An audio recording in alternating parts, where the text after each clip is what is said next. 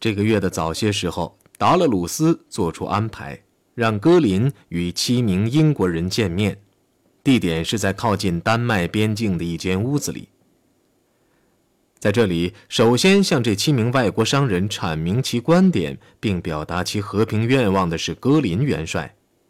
此后两个星期，他们除了会谈之外，没有多少动作。两个星期后，贝格霍夫军事会议召开了，于是戈林便电召身在斯德哥尔摩的达勒鲁斯尽快前来。他谨慎地透露，局势已经恶化。和平解决的可能性正迅速地变得越来越小。格林劝达勒鲁斯尽快飞赴英国，他听从了，身上带有一封致张伯伦政府的非官方信件，敦促英德两国尽快开始谈判。于是，在多事的八月二十五号上午，达勒鲁斯乘坐普通客机飞赴伦敦，但直到晚上才被领进哈利法克斯勋爵的办公室。英国外相心绪乐观，因为大家都记得希特勒刚取消入侵，他觉得某位中间人的效劳已经不再有用。达勒鲁斯却没有如此乐观，他赶紧电询格林的意见。格林元帅的回答是令人吃惊的，他怕战争可能随时爆发。达勒鲁斯于第二天上午向哈利法克斯重述了这番话，并主动提出由哈利法克斯致函戈林。达勒鲁斯眼中唯一能阻止战争的德国人，这个人证实英国真心诚意要取得和平解决。这封信函由达勒鲁斯面交，哈利法克斯告退，以便与张伯伦磋商。半小时后，他回来了，说张伯伦已经同意。信写好后，达勒鲁斯便立即赶往克洛伊顿机场。在柏林，阿克利托大使带着墨索里尼的另一封信前往总理府。信中，墨索里尼开了一张可怕的货单：如果要意大利参战，他要德国提供六百万吨煤、七百万吨石油、二百万吨钢材和两百万吨木材。由于阿托利科本人反战，他便故意把墨索里尼的条件搞得无法接受。当里宾特洛夫冷冰冰地问如此庞大数量的原料需要在什么时候交付时，阿托利科回答说：“呀，立刻交，在敌对行动开始前。”这是个不合理的要求。如果考虑到希特勒所受到的压力，他的回答是平静的惊人的。这个回答于下午三点零八分用电报发回给了墨索里尼。他说：“多数项目他都能满足意大利的需要，但遗憾的是，由于技术上的原因，他不能在战争爆发前交货。在此情况下，总理本人了解您的处境，只要求您积极加强宣传，并用您已向我建议的适当显示武力的办法钳制英法两国的军事力量。”他最后说：“鉴于他已经与斯大林签订了条约，即使要冒与西方关系复杂化的危险，在解决东方问题时，他也不会后退一步。这可不是空口吓唬吓唬而已。陆军已经准备于九月一号发动进攻，现在所差的就是希特勒最后一句话。”星期六下午，柏林上空热浪逼人。尽管报上大灯特灯，在走廊上众多德国农户被焚，波军逼近德国边境之类，许多柏林人仍在市郊四周的湖泊里尽情享受冷水浴。这些幸运者更关心的是气温，而不是政治。下午六点四十二分，阿托利科收到了罗马打来的另一个电话，电话是齐亚诺打来的，是给元首的另一封急信。其中，墨索里尼抱歉地解释说，阿托利科误解了交货期，他并不认为一年内可以交货。对这个紧要关头，他无力相助，表示遗憾。接着，他又出人意外地呼吁和平。他说：“现在仍有可能取得圆满的政治解决。”希特勒一读到这些话，便觉得他的盟友已将他抛弃。他控制住自己的感情，再次做出一个妥协性的答复。他说。本人尊重导致您做出这一决定的种种原因，并试图以自己的乐观为伙伴打气。希特勒既失望又精疲力尽，便比平时早一些就寝。但午夜一过便被叫醒，戈林有事要求见。那天他提过的那个瑞典人回来了，还带回哈利法克斯的一封蛮有意思的信。达勒鲁斯被匆匆领进元首的书房时，已经是八月二十七号的零点三十分了。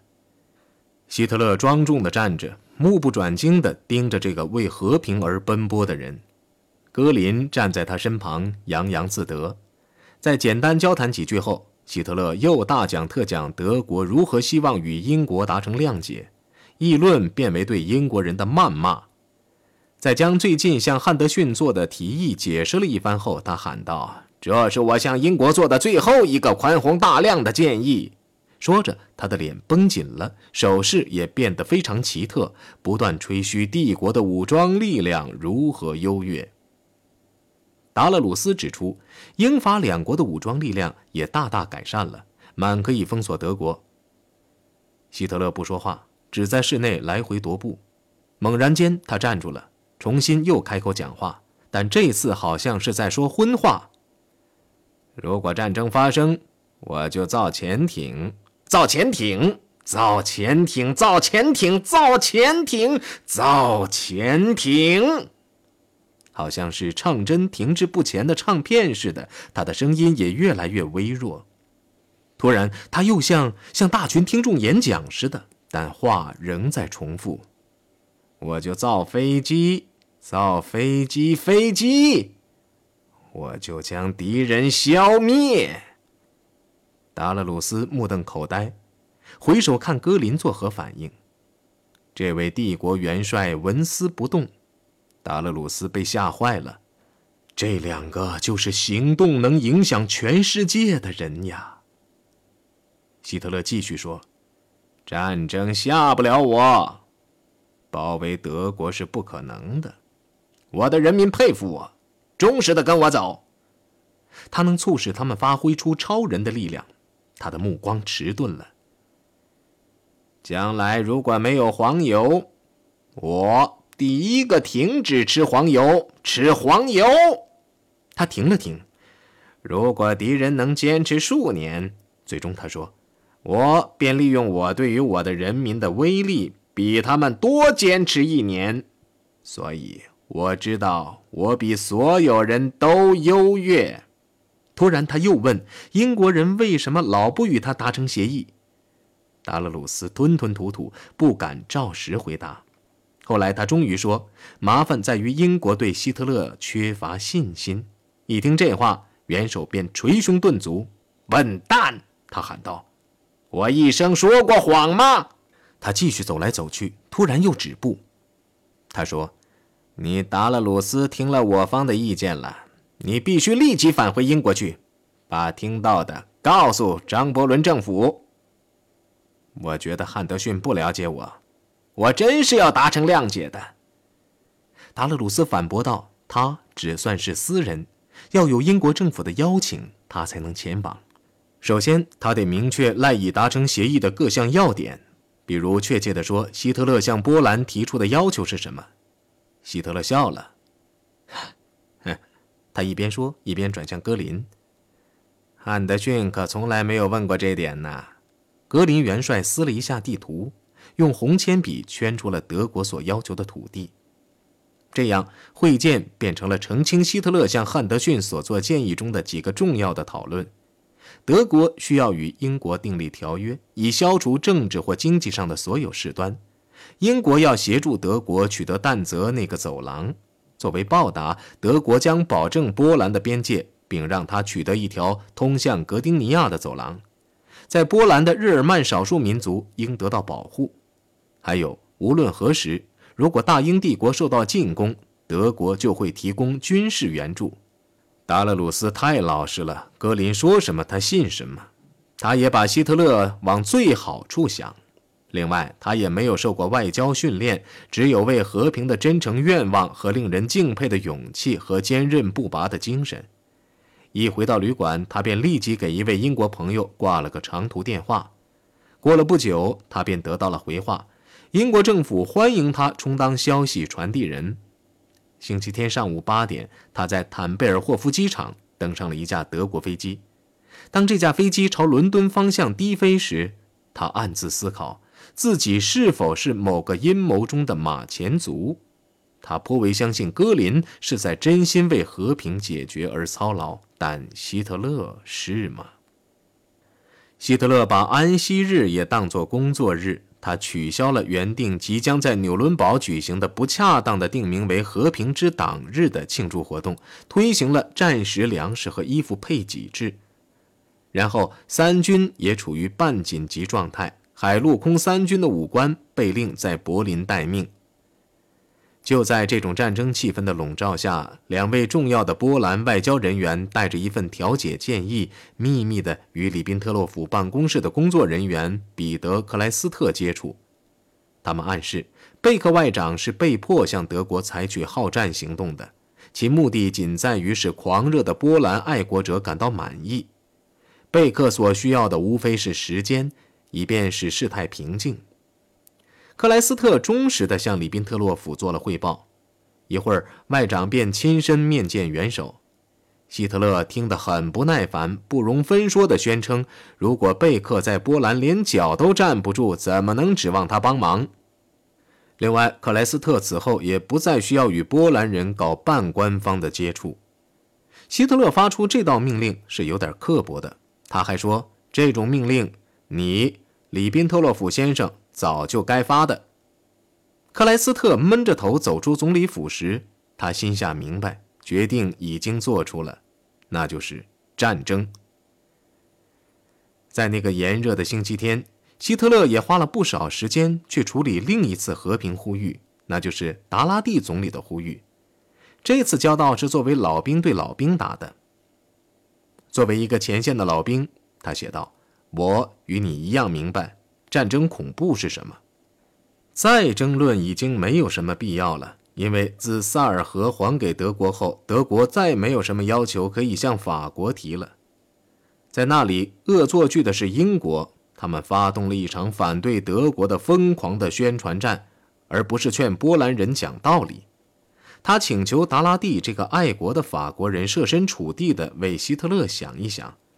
如果有人阻止法国的某一城市，比方说马赛，向法国效忠，原因是吃了败仗，你达拉蒂会有什么想法呢？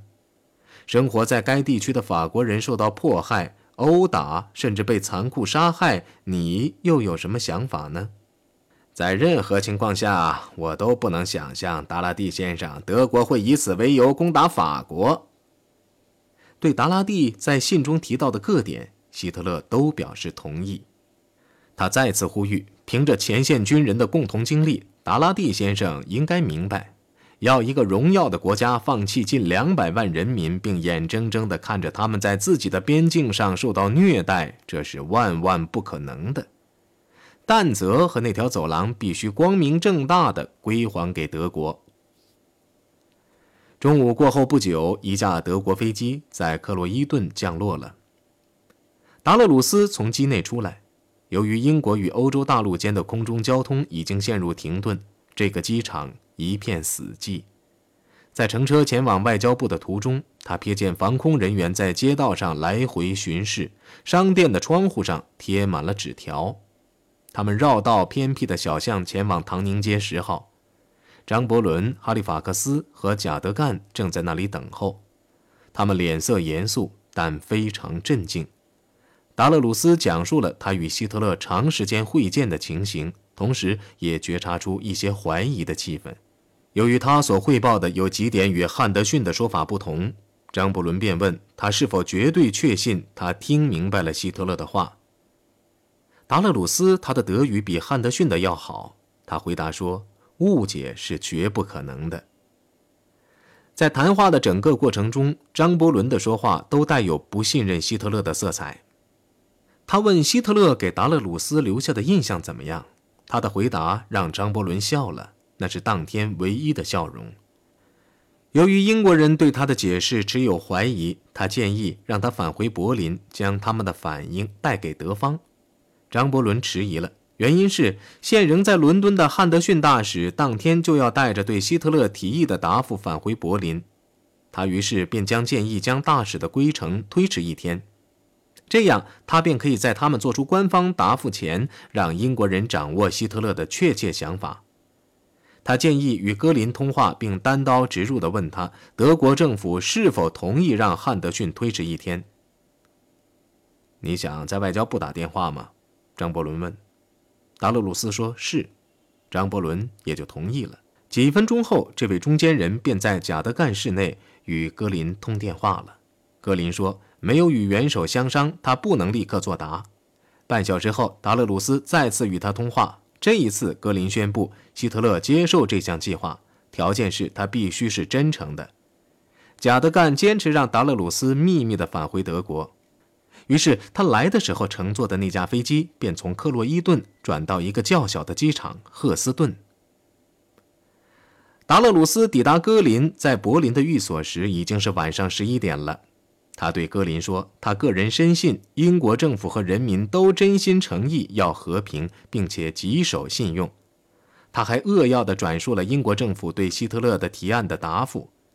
戈林擦了擦鼻子，他说：“英国的回答是很难令人满意的，整个局势都处在风雨飘摇中，他得单独与希特勒磋商。”回旅馆后，达勒鲁斯一边等待，一边在房中踱步。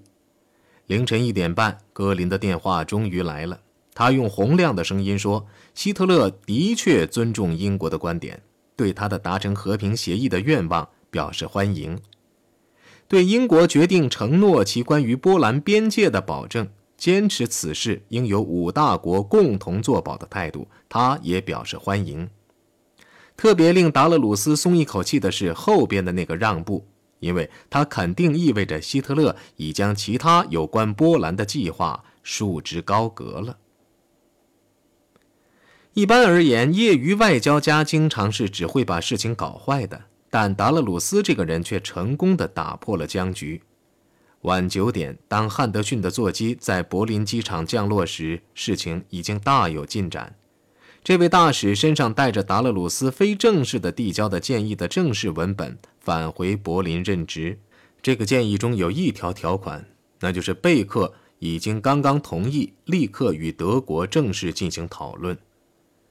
由于灯火管制，首都的街道漆黑一团，行人稀少。这些行人使汉德逊不禁想起了幽灵。过去几个月来的操劳已经使汉德逊大使疲惫不堪。不久前，他曾接受了一次癌切除手术，但发现已经是晚期。他从不对人提起此事，且不抱怨工作之繁重。汉德逊在使馆匆匆进早餐，但早餐还没有吃完，总理府便传来话说希特勒要立刻见他。汉德逊喝了半瓶香槟，打点了精神，便驱车上路。总理府门前，不少人在安静地等待着，他们一声不吭。据汉德逊观察，也没有敌意。当希特勒读过了英国照会的德文本后，他脸上没有一丝表情。虽然照会的结尾是元首自己的杰作，许诺与威胁的混合，德国与波兰之间的问题，如果能正确解决，则可打开通向世界和平的道路；否则，英德两国便有可能发生冲突，还可能将世界抛进战争之中。这种结局将是一场史无前例的灾难。希特勒未加评论，便将照会递给里宾特洛甫。他这一镇静自若的反应令施密特很是诧异。汉德逊接着的一个行动更令人惊奇，他采取攻势，话说的比希特勒还多，这是有生以来第一次。要是在平常，他这一举动必然令希特勒咆哮如雷。但这个时候，他稳如泰山，只偶尔瞧瞧室外黑黑的花园，这是他的先驱俾斯麦时常漫步的地方。